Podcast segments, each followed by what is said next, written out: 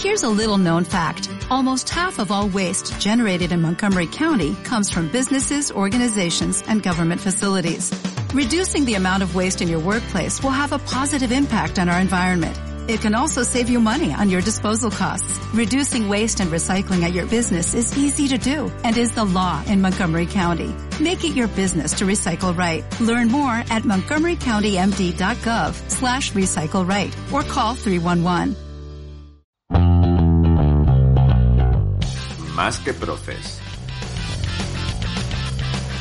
El podcast hecho por profes para hablar de mucho más que de educación.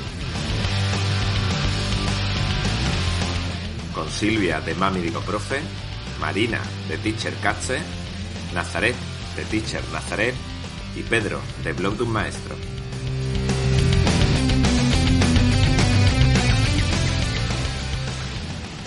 Bueno, chicas, llegamos al episodio número 7. ¿Qué tal estáis?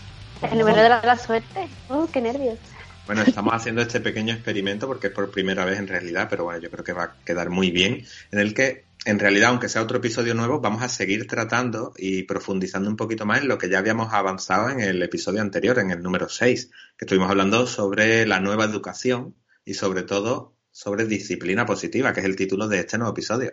Es que era un tema, era un tema muy amplio. Eso no se podía quedar en un podcast, se nos quedaba No, muy ¿verdad? corto. Y además Amplio, que nos quedaba así un poco con las ganas de saber más y saber de, de la mano de alguien que bueno, que conozca el tema un poquito más, más profundamente. Y por eso hoy nos acompaña Paula Berciano. Hola Paula, ¿qué tal? Hola, Bienvenida al podcast. Bueno, Muy pues bien. Sí, ¿no? Nos acompaña Paula porque Paula es maestra PT. Bueno, la mayoría de, las personas la conocerán de sus cuentas en Instagram, Facebook o Twitter, ¿vale? Ella es maestra de PT, pero además también es educadora certificada en disciplina positiva. Y lo mejor de todo, aplica esta formación que tiene y que ofrece también a otros compañeros, ella lo aplica en su aula. Es decir, que sabe la teoría y la práctica. Así que por eso le hemos pedido que nos acompañe hoy y que nos cuente un poquito, pues, todo esto de, de la disciplina positiva. Así que tenemos a una gran experta entre nosotros. Suerte. Bueno. Experta tampoco, ¿eh? Esa palabra es peligrosa utilizarla. Bueno, es verdad, pero está muy de moda, ¿eh? Está muy de que moda. sabes, que sabes más que nosotros, seguro. sí. Pues Bueno. sí. Y yo tenía, yo tenía un poco la duda, Paula, de, de cómo llegas tú a todo esto de, de la disciplina positiva. Es decir, cómo, ¿por qué empiezas tú en esto? No sé.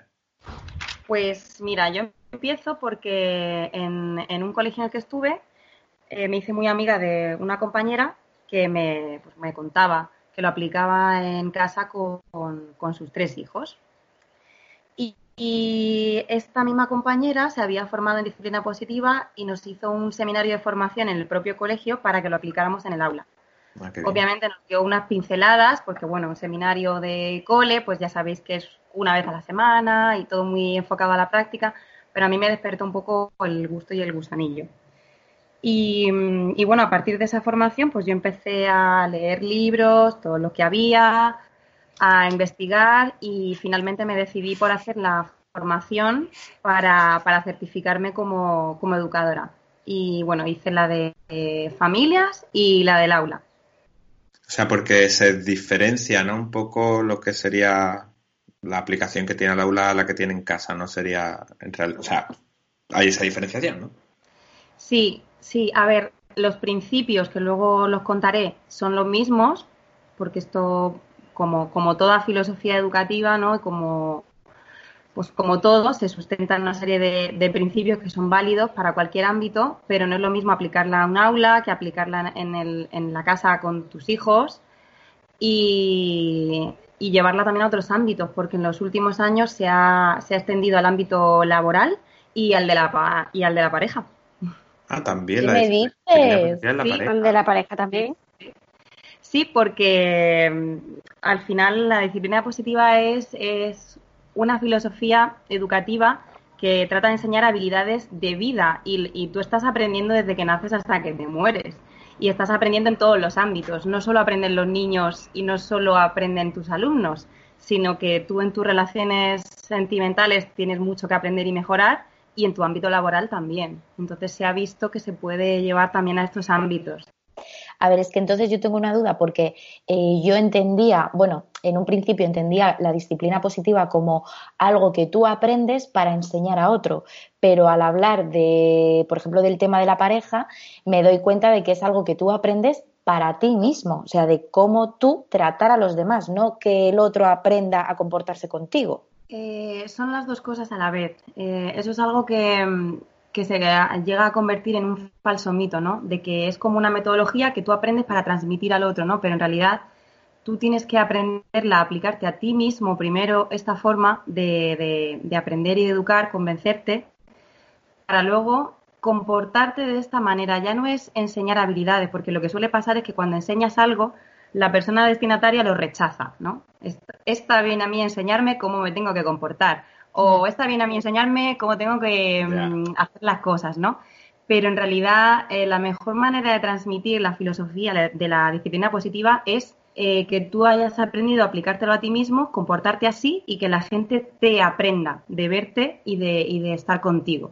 Es algo como difícil de explicar, pero es el, ejemplo parecido sería eh, una persona que mm, practica la meditación y el mindfulness, por ejemplo, por que le cuente a otra por mucho que le cuente a otra los beneficios del mindfulness, esa persona no los va a aprender. Sin embargo, si esa persona ve que tú eres una persona calmada y transmites paz porque practicas mindfulness, pues esa persona a lo mejor aprende de ti eh, esa conducta, pero no porque tú se la cuentes, sino porque la ve en ti. Claro, yo creo que lo vemos muy visible en el ejemplo contrario, en el negativo, es decir, nadie enseñamos a gritar o a hablar a gritos, pero si yo a mi hijo le hablo continuamente a grito, posiblemente aprenda a hablar así a los demás, ¿no? Ahí yo creo que lo veo muy claro, pues en lo positivo teóricamente funciona igual, ¿no? Claro. Es que los, Sí, es que los niños y las niñas aprenden de, lo que ven y, nos aprenden a nosotros, no aprenden de lo que les contamos. Pues sí, yo mm, no sé si, si nos queda un poco claro o a mí al menos no sé si me queda del todo claro qué sería en sí la disciplina positiva, porque yo creo que, es algo que, es bastante concreto, ¿no, Paula? O sea, que no es algo así, no sé la palabra ahora mismo, pero que, claro, que no es algo ambiguo tan general como, bueno, sí, sino que es algo muy, que tiene su forma.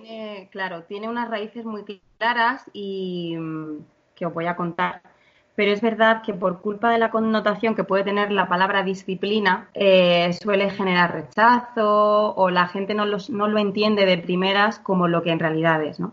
Eh, esto, como digo, es, una filosofía de educación que se basa en, una corriente psicológica eh, que es la psicología humanista. Casi nadie la conoce porque, bueno, la persona em, de la que sale todo esto fue un médico austriaco del siglo XIX que se llamó Alfred Adler, ¿vale? Era un psicólogo y médico que eh, él lo que defendía es que la conducta humana iba, toda conducta, toda conducta humana, de niños, adultos, ancianos, todos, va dirigida como a, dos, a dos objetivos. Eh, por una parte, sentir que perteneces, ese sentimiento que llamamos de conexión, y por otra parte, el sentimiento de importancia. En definitiva, eh, decía que, la educación tenía que estar movida por garantizar esos dos sentimientos de importancia y de pertenencia. Y al final, si, tú lo ves, dices, es que es puro sentido común. Todas las personas hacemos las cosas dirigidos a sentirnos importantes pues y sentirnos útiles en los grupos sociales a los que pertenecemos y todo lo que hacemos está enfocado a, a, encajar un poco en, ese, sentido, ¿no? Sí, es lo que es lo que él llamó el interés social, ¿vale? Que es un concepto bastante amplio que no vamos a, explicar ahora, pero, pero sí, para que vaya sonando. Y luego las enseñanzas de este señor, pues que claro, esto es el siglo XIX, se plasmaron en su discípulo que fue Dreyfus y él nos dejó una frase buenísima que era, un niño que se porta mal es un niño desanimado o desalentado.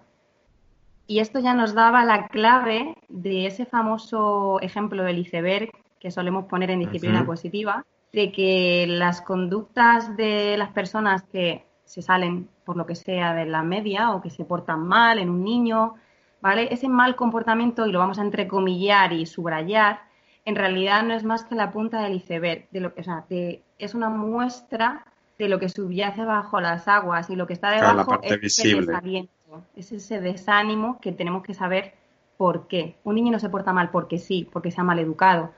Igual que tu pareja no te grita porque sí, ni te, ¿sabes? Siempre todo tiene un porqué debajo de esas aguas, ¿no? Y esa es la clave que ya nos daba Dreykus y que hace como 40 años pusieron en orden las, las dos, digamos, eh, representantes verdaderas de la disciplina positiva que surgió en Estados Unidos de la mano de Jane Nelson y Lynn Lott, que estas sí que os sonarán porque son las que han escrito los libros, las que pusieron el nombre disciplina positiva y ellas fueron las que eh, sistematizaron toda esta psicología adleriana y la convirtieron en formaciones para familia, para el alumnado, ya lo fueron un poco o sea, ellas cogieron un poco la filosofía que venía ya de antes y le dieron forma ya como un método, por decirlo de alguna manera, ¿no? Como algo ya más concreto, ¿no?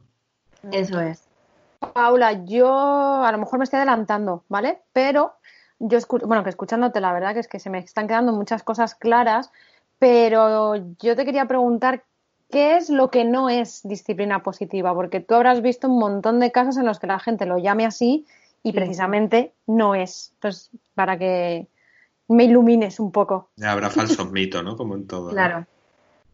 A ver, yo te lo voy a decir bajo mi punto de vista, porque al final, como, como decimos todas las personas que nos formamos en esto, creemos que la disciplina positiva, ante todo, es sentido común. Es volver a las raíces de lo que si tú mínimamente te preocupas por la infancia o por el comportamiento humano, lo apliques con, con quien lo apliques, al final se traduce en un sentido común. Ahora bien, ¿qué no es? Pues no es un método en sí, ¿vale? Por eso no es, no es algo que tú digas, vamos a aplicar el método de la disciplina positiva en el aula, ir un año, por eso no hay un libro de texto sobre esto, ni lo va a haber.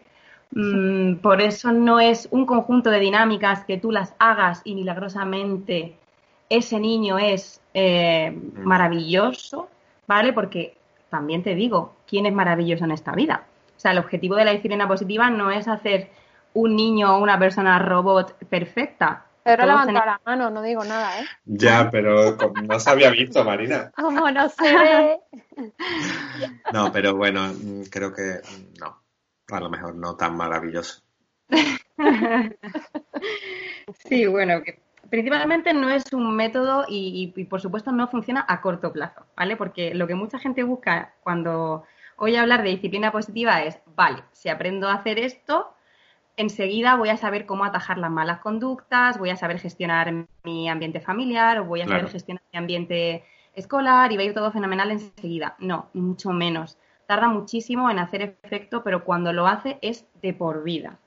Por eso no se basa en castigos y premios, que os lo iba a decir luego. Un castigo y un premio funciona ya. Haces esto, efecto inmediato, te castigo o te premio. Pero ¿qué pasa cuando haces eso? Que la conducta al día, a los tres, mm, a las tres semanas o a los tres minutos, la conducta va a volver a aparecer. Flor de un día. Pues cortado un ratito. Pero no le has enseñado habilidades duraderas, ¿no?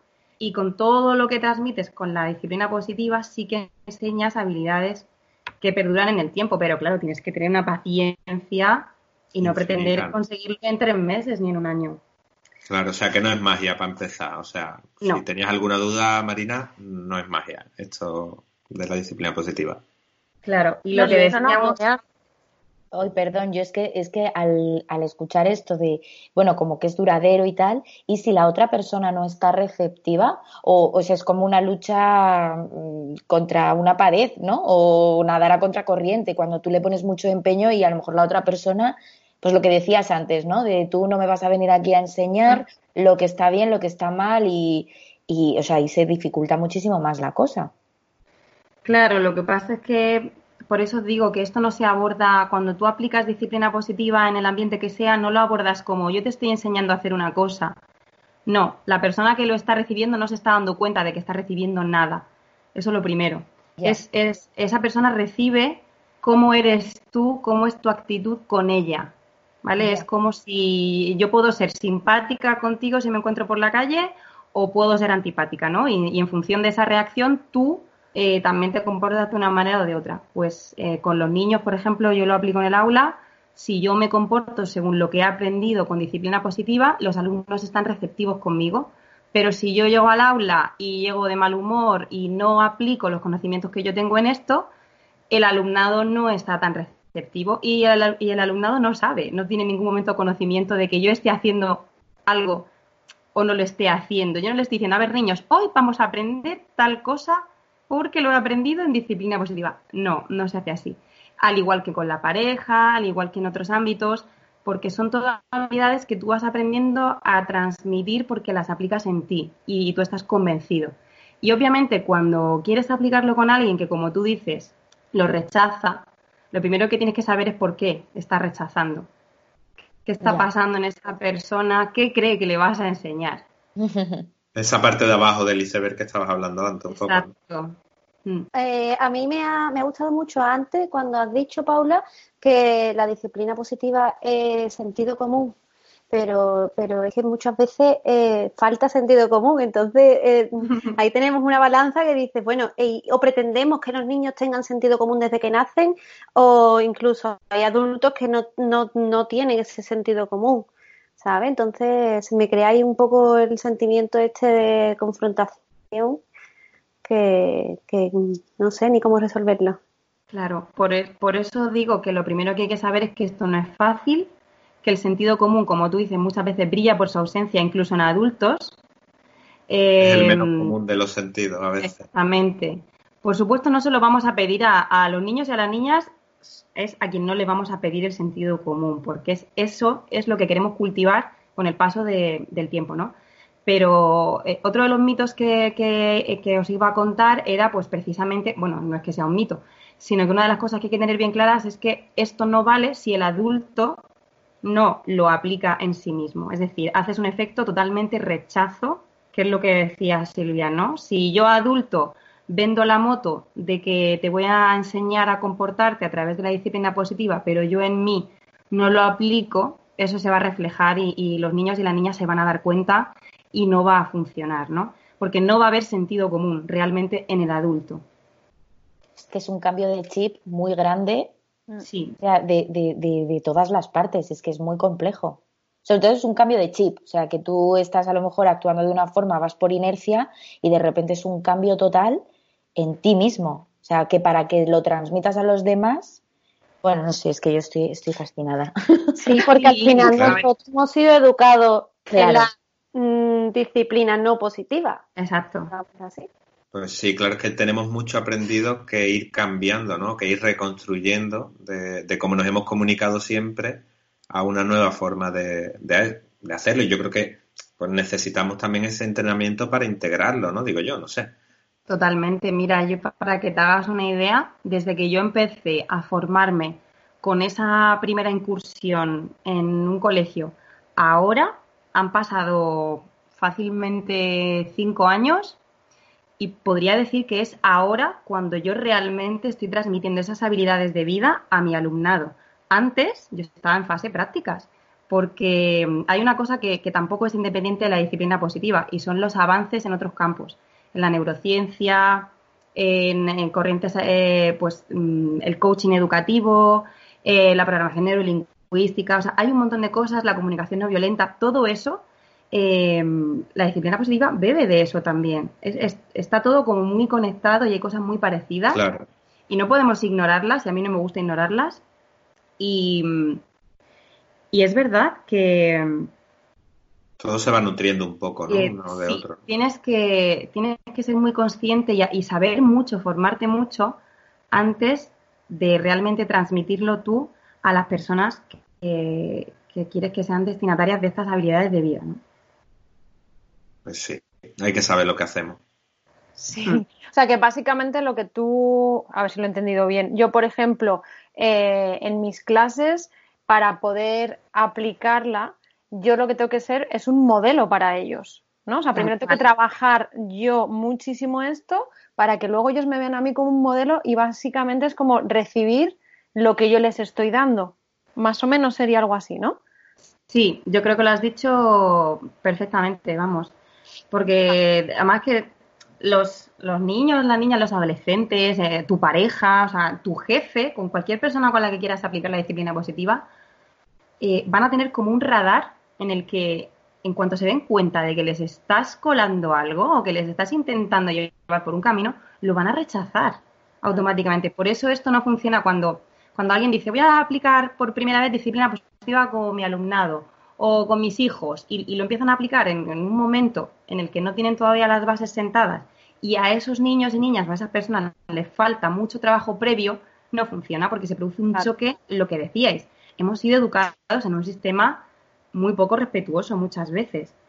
No pues por nada, sino porque nuestros padres, eh, nuestros familiares no sabían hacerlo de una manera mejor, ¿no? O no había tanto, conocimiento, ¿no? Pues sí, ya nos lo contaba Marina. Claro, dentro de lo que han podido hacer, pues ellos nos han educado, pero no hemos tenido ese modelo, ¿no? De, del respeto por el niño, que es uno de los principios de la disciplina positiva, ¿no? Entonces, bueno. Y como tú dices que, que, bueno, que hay que tener unas bases asentadas para, o sea, que no se puede hacer esto así como de un día para otro, pero entiendo que sí se puede hacer con cualquier persona y en cualquier momento, o sea que nunca es tarde, ¿no? O sea que el hecho de decir, bueno, es que yo tengo un hijo de 12 años, ya, ya voy tarde, ya no se puede. Mm. Ya devuélvelo. No, sí, claro, o sea, yo, yo hablo ahora mismo lo cambien. como madre, yo, como madre lo he escuchado muchas veces, el bueno, claro, es que si tú educas a tu hijo desde que nace en la disciplina positiva, bien, pero mm, si ya lo pillas tarde, pues ya eh, lo siento, no hay nada que hacer. Entiendo que no es así, ¿no? Que en cualquier momento sí se puede aplicar. No es así porque, eh, como he dicho y como todos sabemos, nunca se está, eh, nunca se llega tarde para aprender algo nuevo, ¿no? Y de hecho, a ver, esto es como todo, cuanto antes empiece a educar de una manera, pues lógicamente más beneficioso porque el proceso va a ser como más natural para, para esa criatura, pero en realidad tú esto lo empiezas a aplicar a los 12 años de edad y a lo mejor el choque inicial va a ser más fuerte, pero también la comprensión de ese adolescente eh, es mayor.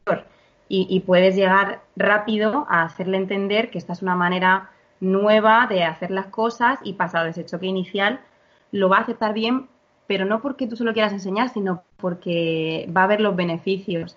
Va a haber los beneficios de que tú te comportas de una manera, el ambiente de casa es más relajado, eh, hay armonía, no hay tantas broncas, no son necesarios los castigos ni los premios, hay otra fluidez y eso los niños lo, lo agradecen y por eso entran en este sistema. Y por eso nuestros alumnos entran a pesar de que en sus casas esté desatada la Tercera Guerra Mundial, os garantizo que, en el aula los niños entran en esto gustosamente porque saben diferenciar cómo comportarse en cada ambiente. Pues sí, al final los niños los tratamos a veces como tontos y, no son nada y saben perfectamente lo que está pasando muchas veces y dónde están y, mm. y diferenciar en ese sentido. ¿no?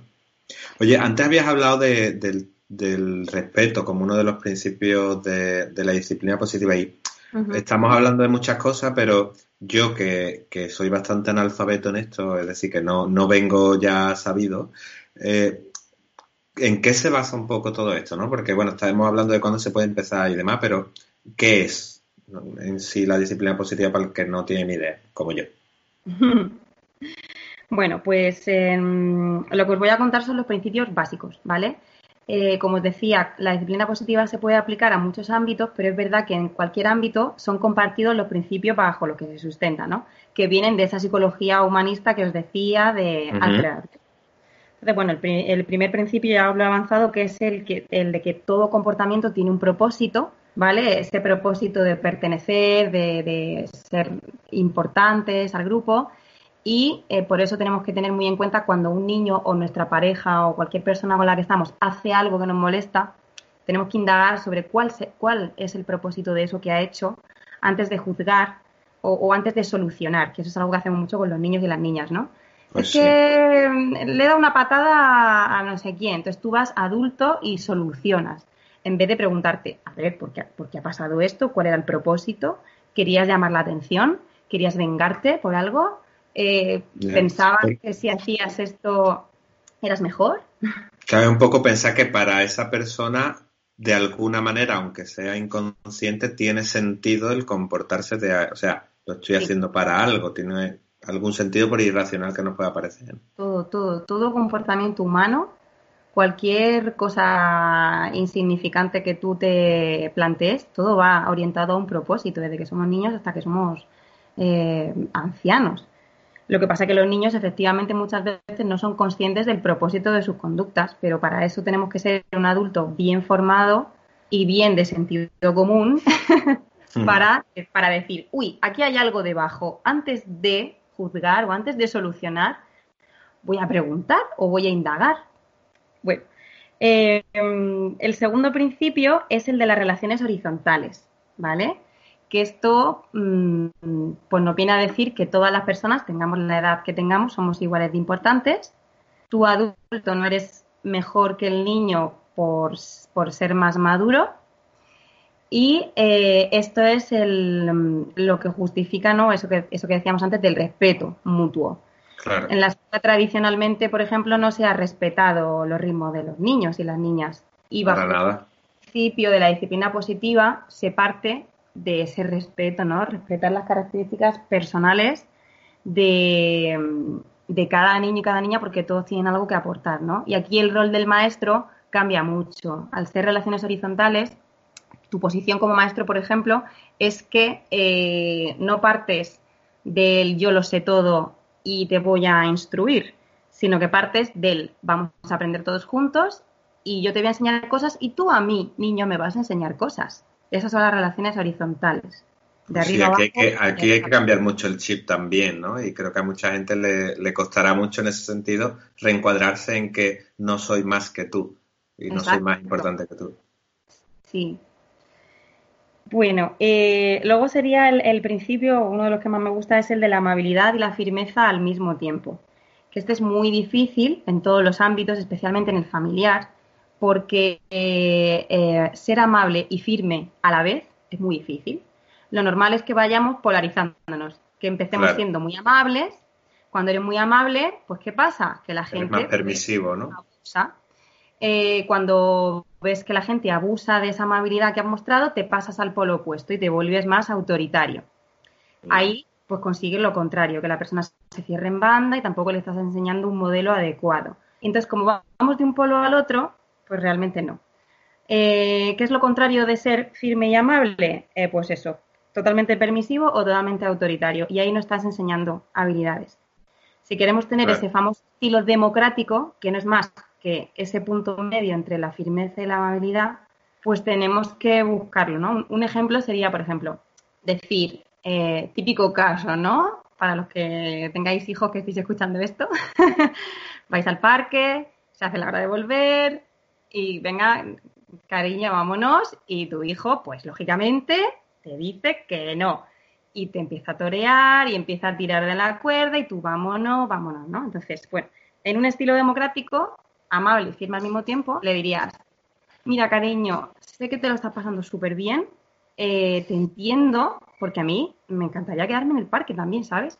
Pero, como habíamos dicho antes, son las nueve y las nueve es la hora de subirnos a casa, porque es la hora de hacer la cena para estar todos juntos, ¿vale?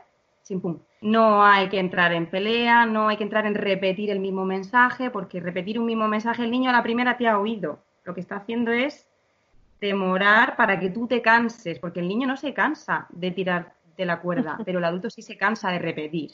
Y entonces ellos lo saben y te cansan de esa manera, ¿no? Entonces, si tú eres firme y amable al mismo tiempo, estás siendo autoritativo, que no autoritario. Estás, estás simplemente poniendo las cartas sobre la mesa, pero claro, para eso antes tú has tenido que enseñar muchas habilidades a tu hijo, a tus alumnos. Eh, claro, esto no es yo te digo la frase y el niño automáticamente te mira, te sonríe y te dice, vale, mami. No.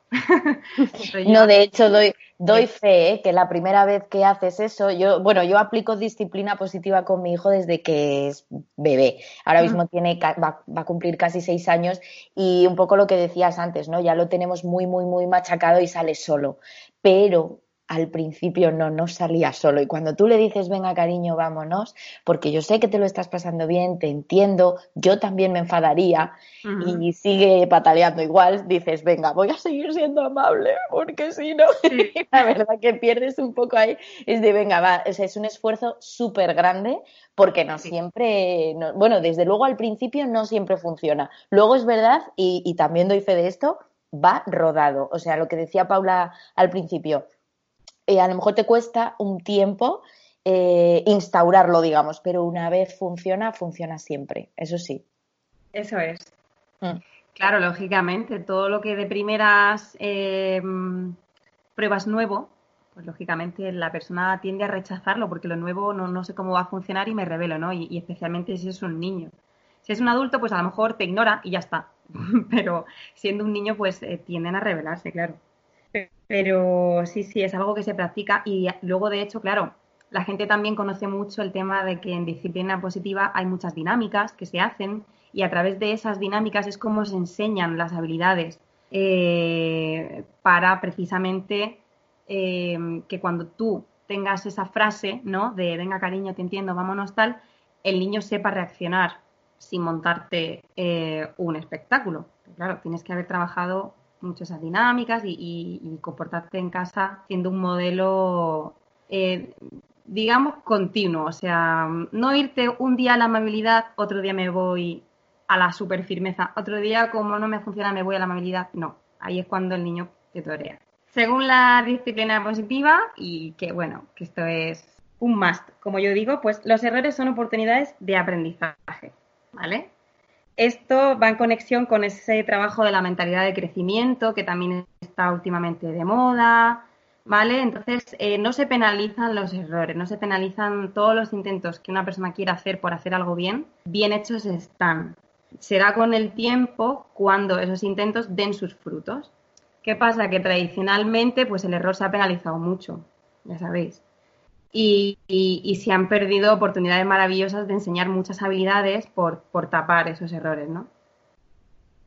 Y bueno, sigo. Eh, otro principio, ya me quedan solo dos, es el de alentar, ¿vale? Y capacitar en lugar de, alabar.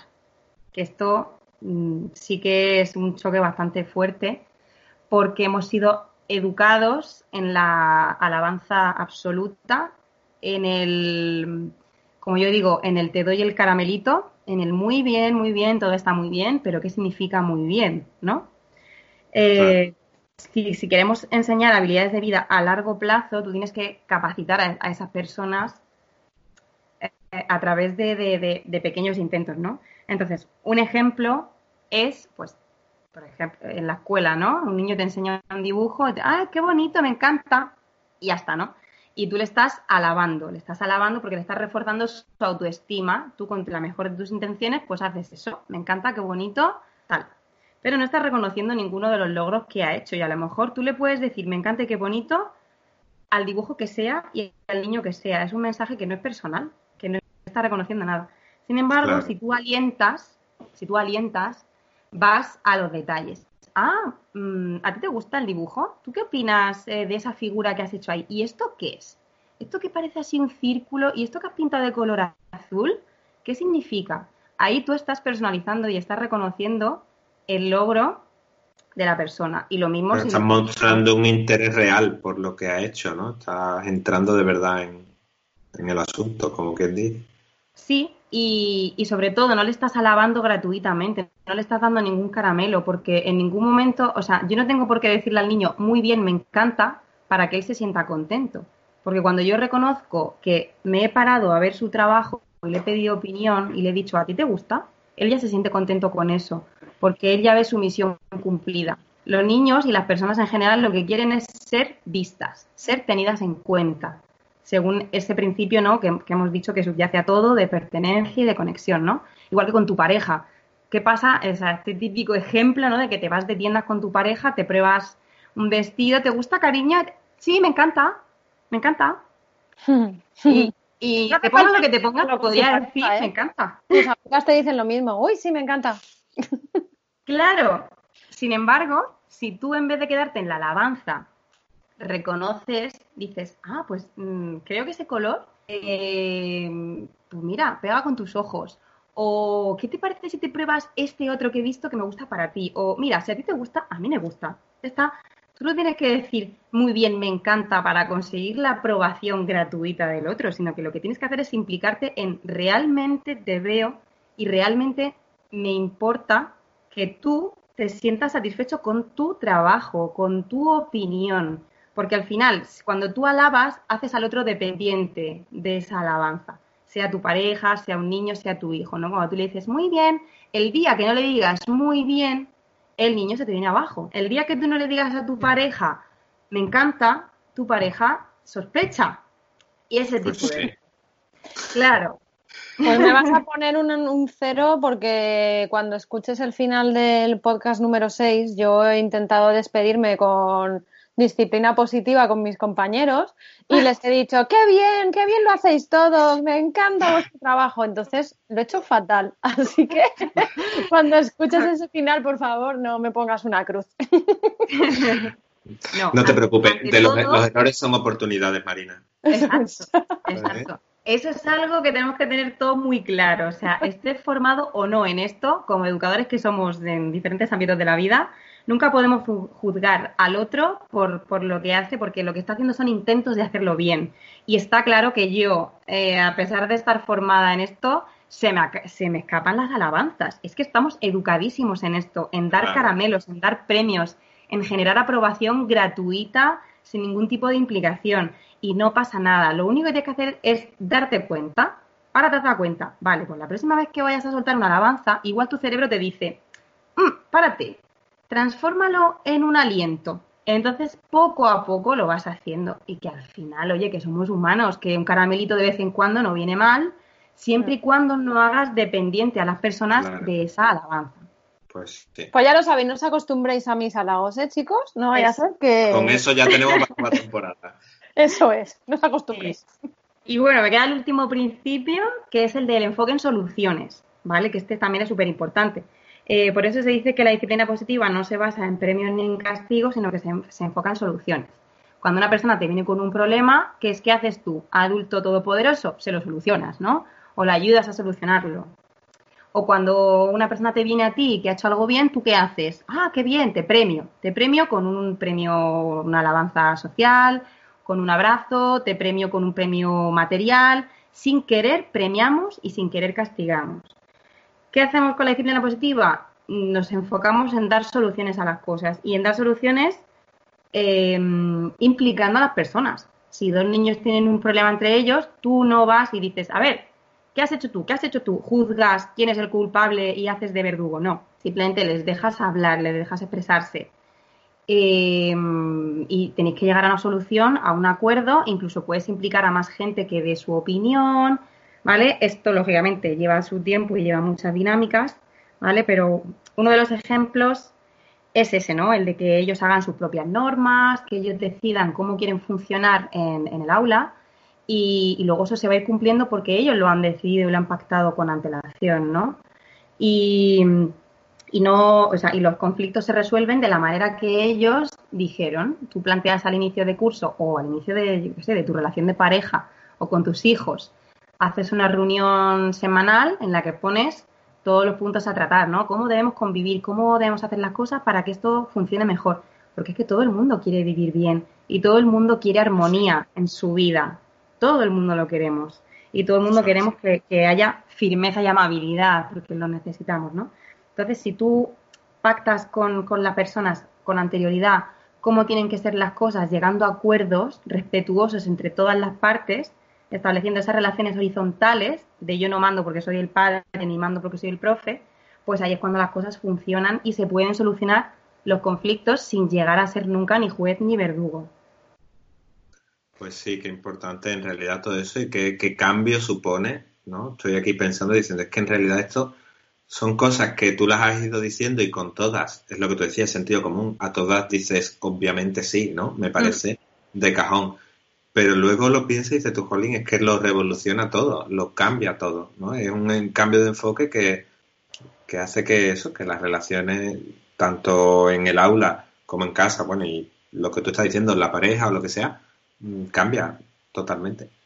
Sí, Sí, lo, fácil es darte cuenta de que es sentido común y lo difícil es aplicar ese sentido común. claro, como siempre, la, la, parte práctica es la que siempre cuesta más. Exacto. Bueno, yo, o sea, la, la historia es que esto al final es una cosa como muy lenta, va muy despacio. Entonces, Paula, ¿nos podrías hacer, yo qué sé, como un tips para empezar ya con disciplina positiva, pero como mm, rápido, o sea, sin, ¿no? O sea, no nos da tiempo a, formarnos. Entonces, ¿qué tips básicos la gente que no estamos formada en disciplina positiva tenemos que seguir? Bueno, yo lo primero que recomiendo siempre, por, supuesto, aparte de dar consejos, es que, que la gente se lea por lo menos el libro que recopila todo, ¿vale? Que es el libro de Jane Nelson, de cómo educar con firmeza y cariño, ¿vale? Esa es como la Biblia de la disciplina positiva. Eso es lo primero. Pero, obviamente, aparte de eso, que eso es un manual que es buenísimo y te llega muy dentro y lo vas aplicando poco a poco, pues algunos tips. Por ejemplo, ya sean aplicables al hogar o a, la escuela, donde sea, eh, conectar antes que corregir, ¿vale? Lo que hemos dicho de antes de ir a solucionar algo o antes de ir a juzgar qué ha pasado aquí, porque yo soy el adulto, vamos a conectar y vamos a preguntar por la emoción que siente, por qué has hecho eso, qué estaba pasando. Vamos a buscar el propósito de eh, esas conductas, ¿vale? Y sobre todo conectar con la parte emocional. Te entiendo, eh, yo también me sentiría así en tu lugar. Eso es conectar, ¿vale? Realmente decirle a la otra persona que te pones en su lugar y luego ya si eso, si tienes que corregirle, pues ya le ayudas a través de preguntas y, si te pide el consejo se lo da, pero si alguien no te pide consejo, lo peor que puedes hacer es dárselo. Pues sí. Luego, bueno, pues escuchar mucho a, las personas. Eh, lo que decíamos, em, tenemos una tendencia a hablar. Se dice que, que no aguantamos más de 17 segundos escuchando a una persona sin intentar interrumpir eso es muy fuerte. Cuando, cuando lo cuentas en tu cabeza y cuentas del 1 al 17, dices, madre mía, o sea, soy incapaz de aguantar más de 17 segundos callado sin dar una opinión, ¿no?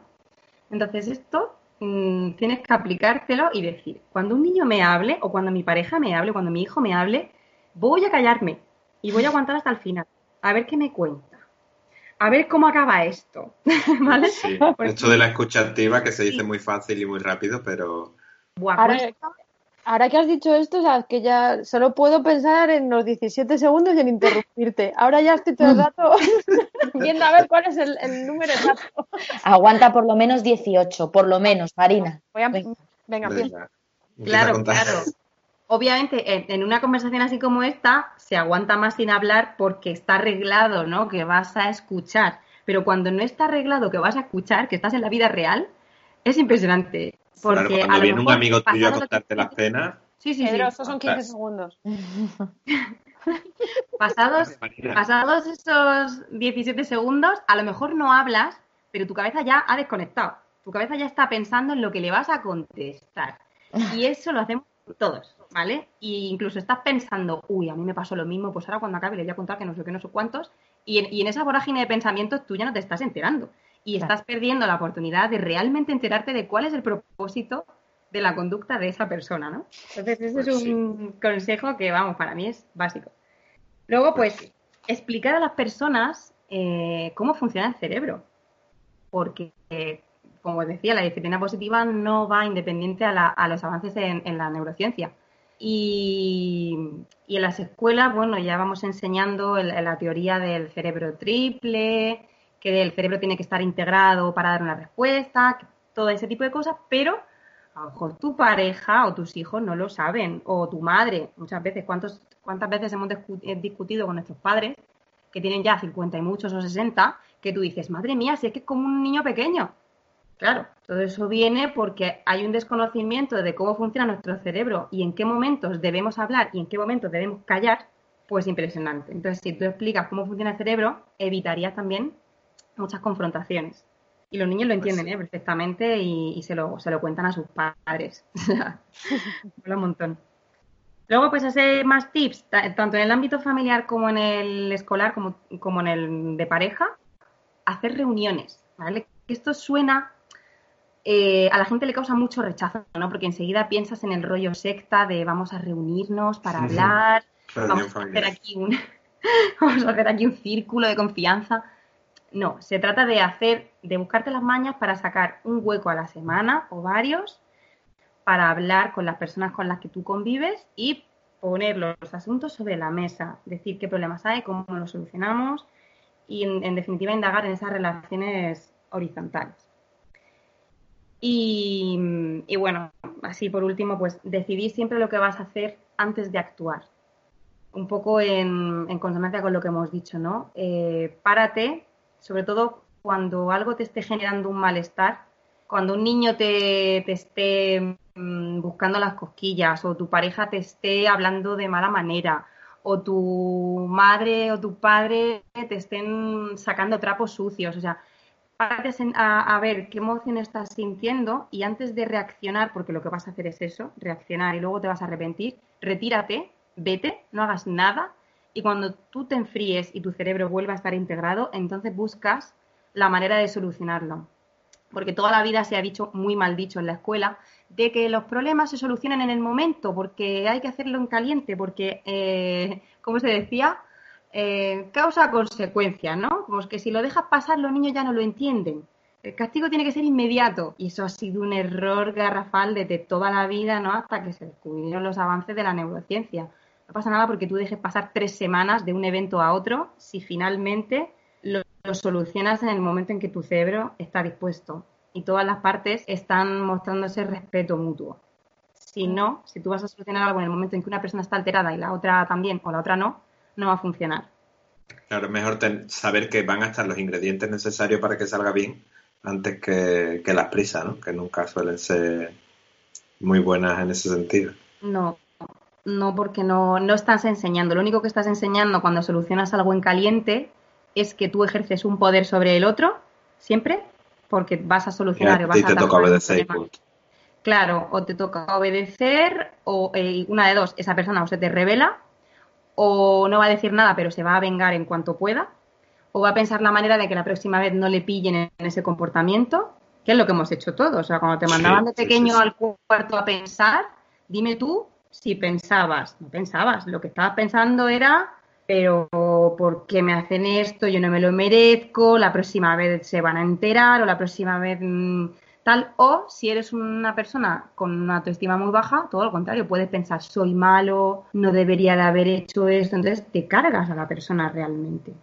Entonces pues esto hay que tener muchísimo, muchísimo cuidado. Y, y nada, pues recomendaros eso, que practiquéis el aliento, como decía Marina, que no, que no vayáis rápidamente a la alabanza porque es a lo que nos han educado y nos sale requete bien, y que, y que practiquemos el aliento en momentos que tú digas, venga, voy a practicarlo, voy a, ir a ver qué hace un niño. Y un niño de manera consciente. Sí, yo lo practico en los patios. Como suelo vigilar el patio infantil siempre, en infantil los niños te, demandan un montón de, de, de veces eh, vienen a contarte tus problemas. Y muchas veces te los cuentan y con la misma se van, no se esperan a que tú les soluciones. y ahí aprendes a que realmente lo que quiere el niño es ser tenido en cuenta, no que tú le soluciones la vida, porque ellos lo van a solucionar si hace falta solucionarlo.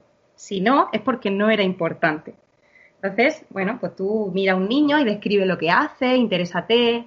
Si te cuenta un problema, tú le escuchas y te callas. Y muchas veces le escuchas, te callas y el niño se va.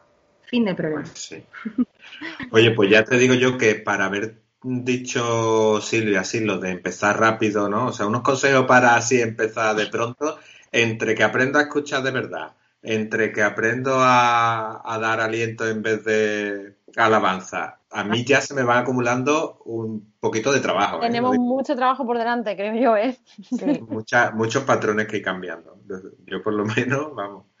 Hombre, yo me podría estar contando cosas hasta la eternidad, pero obviamente no, no tenemos mucho más tiempo y, lo que quiero que quede un, poco como en, la mente ¿no? de la gente que lo escuche es que, que, que os forméis, si realmente os parece una forma de educar que va con vosotros, que leáis libros y que lo practiquéis en vosotros sin ninguna pretensión de generar cambio en el otro, porque cuando llegue el cambio en el otro es porque sin querer ya lo habéis adquirido vosotros.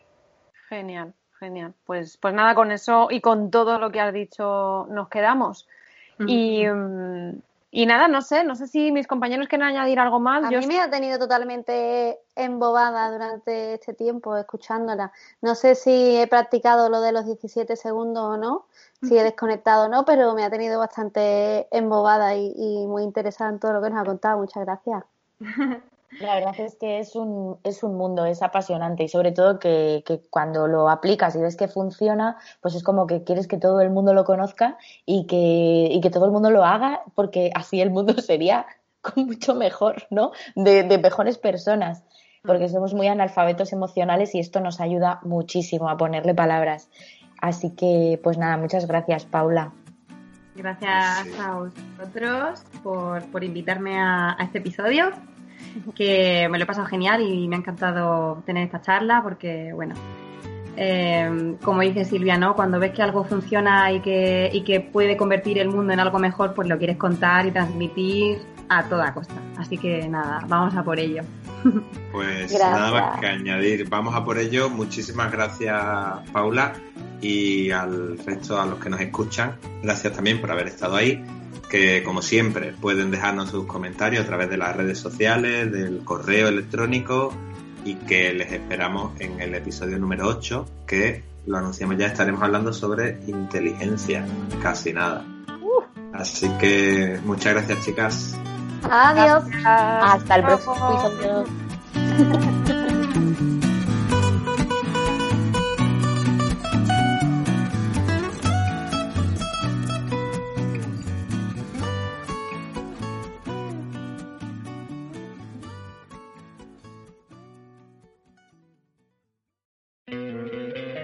te encantaría tener 100 dólares extra en tu bolsillo? Haz que un experto bilingüe de TurboTax declare tus impuestos para el 31 de marzo y obtén 100 dólares de vuelta al instante. Porque no importa cuáles hayan sido tus logros del año pasado, TurboTax hace que cuenten. Obtén 100 dólares de vuelta y tus impuestos con 100% de precisión. Solo con Intuit TurboTax. Debes declarar para el 31 de marzo. Crédito solo aplicable al costo de la presentación federal con TurboTax Full Service. Oferta sujeta a cambios o cancelación en cualquier momento.